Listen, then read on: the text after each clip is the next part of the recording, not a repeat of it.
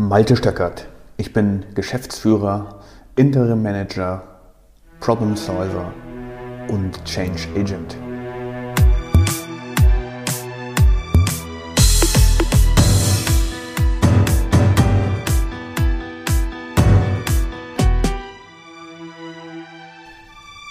In der heutigen Podcast-Episode geht es erneut um Quality Awareness.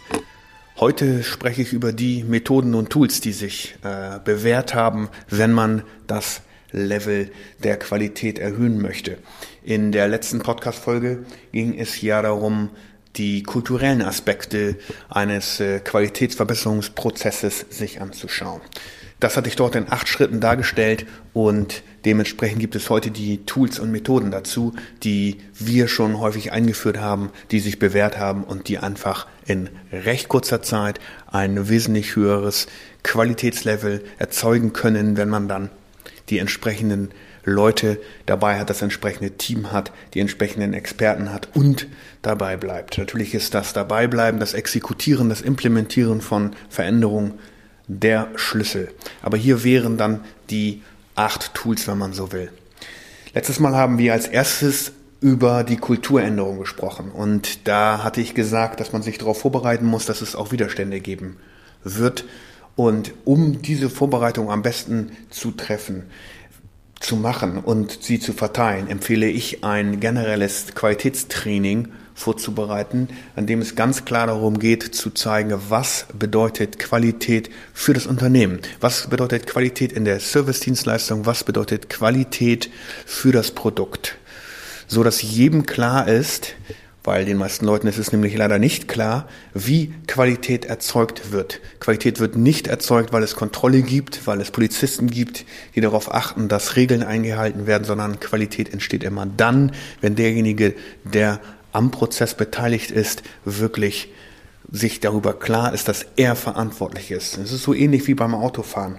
Wenn wir eine Geschwindigkeitsüberschreitung machen, dann werden wir manchmal geblitzt, bedeutet eine Kontrolle, Polizei bestraft uns und wir fühlen uns in irgendeiner Art und Weise nicht richtig behandelt. Wenn man sich aber den Gesamtprozess anguckt, ist der Wille des Verkehrsministers oder von wem auch immer, dass wir uns an Geschwindigkeitsbegrenzung halten. Aus bestimmten Gründen, wahrscheinlich Sicherheit, wollen wir jetzt hier nicht weiter diskutieren. Aber das Thema ist, die Qualität kann nur von dem Fahrer erzeugt werden, nicht von den Polizisten. Das ist damit gemeint. Also ein generelles Qualitätstraining ist der Schritt eins als Methode, die ich empfehle, um eine Kultur überhaupt etablieren zu können. Das zweite ähm, wäre die die, die versetze dich in die Sicht des Kunden. Das war der kulturelle Aspekt. Was kann man dazu tun? Am besten finde ich, wenn man regelmäßig Kundenfeedback gibt. Zum Beispiel, man nimmt eine Beschwerde des Produktes oder eine Beschwerde der Dienstleistung und diskutiert diese Beschwerde mit dem Team durch. Also macht dem Team klar, warum sich der Kunde aufgeregt hat, warum der Kunde sich beschwert hat und was genau das Problem ist, um einfach diese, dieses Wort Awareness zu zeigen. Der Kunde wird unzufrieden oder zufrieden sein. Und genau das Gleiche würde ich auch mit sehr zufriedenen Kunden machen, denn die meisten Menschen machen sich gar nicht klar, wie wichtig das ist, wenn ein Kunde das Produkt erhält. Wie fühlt er sich? Äh, wie geht es ihm dabei? Was hat er dabei? Und natürlich auch mit einer Dienstleistung. Denken wir nur mal an Handwerkern zum Beispiel, wie schön es ist, in einer warmen Wohnung zu sitzen. Das, da sind natürlich Dienstleister, da sind natürlich Handwerker dahinter, die dafür gesorgt haben, dass die Heizung funktioniert und so weiter. Das ist das Kundenempfinden und auch das Positive sollte unbedingt in das Team zurückgegeben werden.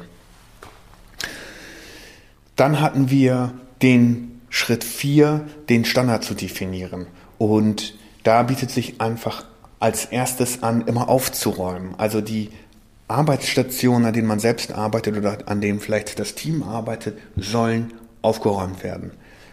Das ist ein unglaublicher Effekt, wenn man wirklich alles sauber hat und ähm, sozusagen sich auf den sauberen Arbeitsplatz freuen kann. Aufräumen. Ganz wichtig, reinigen, so dass nirgendwo Dreck, Staub oder irgendwas anderes liegt und dann sollte man säubern. Das bedeutet nur die Dinge, die am aktuellen Arbeitsplatz im Arbeitsschritt wirklich benötigt werden, sollten dort sein. Keine anderen, keine anderen Werkzeuge, nichts, was einen verwirren kann, nichts, was auf dem Schreibtisch liegt und uns ablenken kann, wenn wir eine E-Mail schreiben müssen oder so etwas. Weil wir das davor nicht gefeit sind, dass wir uns halt ablenken lassen. Geht mir natürlich auch so. Und das bedeutet vor dem Beginn einer Schicht oder vor dem Beginn der Produktion, vor dem Beginn der Dienstleistung. Alles verräumen, in Schränke verpacken, was nicht benötigt wird und nur das dort liegen zu haben, was man aktuell in der Situation braucht. Dazu gehört natürlich auch die Sauberkeit, also tägliches Reinigen der Produktion oder wenn es so etwas wie eine Kontrolle gibt, natürlich auch das. Dann hatten wir über Punkt 5 gesprochen in der letzten Episode, das war trainiere dein Team und hier aus meiner Sicht ganz wichtig die folgenden drei Aspekte. Einmal Übergabe von Schichten, also ein Schichtprotokoll, ein Schichtbuch, in dem die Schicht niederschreibt, was waren ihre Beobachtungen während der Produktion oder während der Qualitätskontrolle. Das dokumentieren und in einer Schichtübergabe der nächsten Schicht geben, wenn dann in Schichten gearbeitet wird. Also wenn mehrere Menschen am gleichen Arbeitsplatz arbeiten, ist es wichtig, immer zu übergeben, was waren die Beobachtungen, was haben wir gemacht, was konnten wir nicht erledigen, was bleibt für euch übrig und diese Schichtübergabe muss ein formales Meeting sein zwischen den Teamleitern, zwischen den Schichtleitern. Als zweites unbedingt einen Experten installieren, vielleicht pro Schicht oder für den gesamten Produktionsprozess oder für Teilprozesse, der sich wirklich auskennt, also große Erfahrung hat und über die entsprechende Kompetenz verfügt. Und dieser Experte wird immer dann dazu gerufen, wenn es Fragen gibt weil es werden Fragen kommen, die nicht eindeutig geklärt werden können von demjenigen, der am Prozess beteiligt ist, also von dem Teammitglied. Der wird sich Fragen stellen, der wird eventuell auch Fragen zum Prozess haben. Darf ich das so machen? Darf ich das so machen? Kann ich das so machen? Wäre es nicht besser, wenn wir dies machen? Dieser Experte sollte mit der 100-prozentigen Entscheidungs ähm, Befähigung ausgestattet sein, weil diese Person muss 100% loyal sein und diese Person muss diese Ausstattung haben, damit er oder sie entscheiden kann, was richtig und was falsch ist. Wenn er das selbst nicht weiß, weil er ebenfalls Fragen hat, dann bietet sich an, in einem Team-Meeting oder in einer Besprechung sogenannte Grenzmuster zu definieren. Also was wäre gerade noch okay aus Sicht des Kunden oder auch aus unserer Sicht, vielleicht auch aus wirtschaftlicher Sicht, am Produkt oder an der Dienstleistung und was würde indiskutabel sein. Und diese Grenze genau zu definieren, natürlich gemeinsam mit dem Experten, er wird die meiste Erfahrung damit haben, aber vielleicht sagt er, okay, meine Sichtweise alleine reicht nicht aus, ich brauche hier noch andere Unterstützung.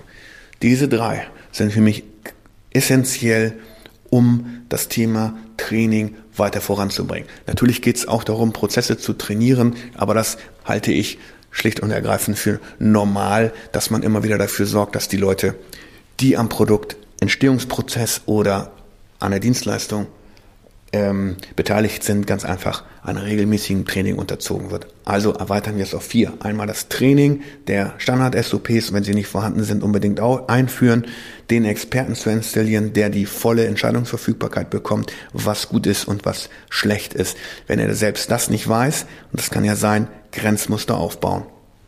Und dann, ähm, und dann als viertes, das war die Schichtübergabe als formales Meeting. Dann hatten wir als Punkt 6 äh, aus der Kultur, höre zu, was dein Team zu sagen hat. Hier finde ich das beste Tool, was man einführen kann, das sogenannte QRQC, Quick Response Quality Control. Ein relativ simples, auf Papier gebrachtes Vorgehen, um Problemlösungen herbeizuführen bei Qualitätsproblem kleinerer Natur. Also, das sind solche Themen, die während einer Schicht auffallen können. Die bringt man einfach zu Papier. Man etabliert ein Meeting, man etabliert eine Person, es könnte zum Beispiel auch der Experte sein, über den wir eben geredet haben, der die Moderation von diesen QRQC Sessions übernimmt. Hier darf jeder, wirklich jeder, seine Beobachtung reinbringen. Und da geht es um Zuhören. Ganz genau zuzuhören, was war das Problem. Und das Gute an diesem Tool ist, man kann es übrigens auch überall im Web finden, also einfach QRQC eingeben und du wirst es finden, lieber Hörer. Das Gute an diesem ist, wir nehmen sofort die Emotionen heraus. Wir reden nicht mehr über Beschwerden, Aufregen, sich beklagen und so weiter, sondern es hilft uns, dieses Tool ganz einfach emotionslos das Problem zu betrachten und sehr schnell auch zu sehen, wie groß das Problem ist, um dann schnelle Entscheidungen zu treffen. Schnelle Entscheidungen zu treffen hat auch etwas mit der Kultur zu tun.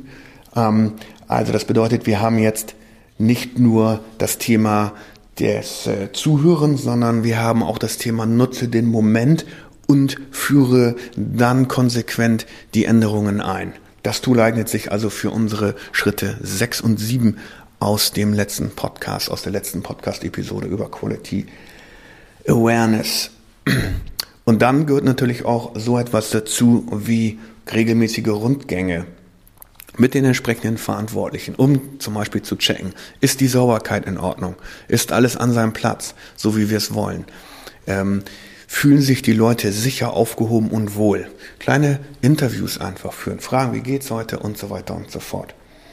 Regelmäßiges Feedback an die Produktion, an die Prozessbeteiligten, an die Dienstleister.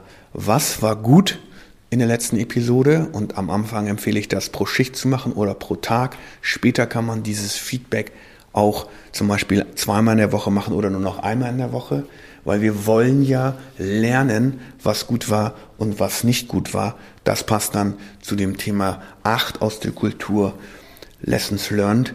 Genau, wir wollen verstehen, was wir gut gemacht haben. Und letzten Endes geht es tatsächlich nur um diese acht Schritte, liebe Hörer. Wenn du diese acht Schritte kombinierst, einmal also die, einmal die Kultur, was ich in der letzten Podcast-Episode angesprochen habe und dann hier diese sehr einfachen Tools. Wenn du diese acht Tools gemeinsam mit der, mit den acht kulturverändernden Schritten einführst, dann verspreche ich dir, wirst du innerhalb von wenigen Wochen ein viel besseres Level an Qualität sehen und auch eine viel höhere Zufriedenheit. Denn, seien wir ehrlich, die allermeisten von uns wollen etwas Sinnvolles tun und dazu beitragen, dass sich Kunden, dass sich unsere Familien, dass sich unsere Kollegen, dass sich das Team, dass sich unsere Vorgesetzten und Untergebenen gut fühlen. Davon bin ich zutiefst überzeugt.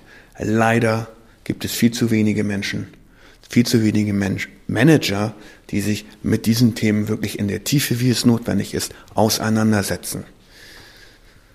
Hier mein letzter Tipp. Geh nicht an den runden Tisch und diskutiere nicht die Probleme in einem Büro, sondern geh dorthin, wo das Problem entstanden ist. Toyota oder die Japaner nennen das Go-to-Gamba, dort, wo das Problem entsteht. Das ist für mich das Allerwichtigste, nicht sich von irgendjemandem überzeugen zu lassen oder sich berichten zu lassen, sondern dorthin zu gehen, wo das Thema wirklich entsteht. Weil dort entstehen die entsprechenden Konversationen darüber, was denn wirklich nicht funktioniert. Vielen Dank fürs Zuhören. Ich wünsche dir viel Erfolg bei der Einführung dieser acht Schritte und ich bin 100%ig davon überzeugt, dass sie funktionieren. Gerne bei weiteren Fragen auch an mich wenden oder schick mir einen kleinen Post, eine kleine Nachricht. Vielen Dank fürs Zuhören, viel Erfolg und bis zum nächsten Mal.